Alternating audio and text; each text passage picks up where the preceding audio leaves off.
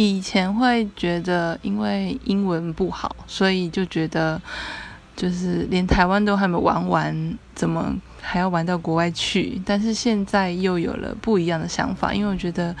就是也想要可以，就是可能用英文跟别人沟通，然后去体验在外国一个人的生活的感觉，但是。就是最近就是在存钱，但是发现其实也是有一笔花费，然后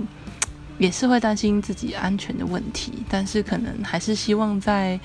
呃三十岁之前可以有这样的体验。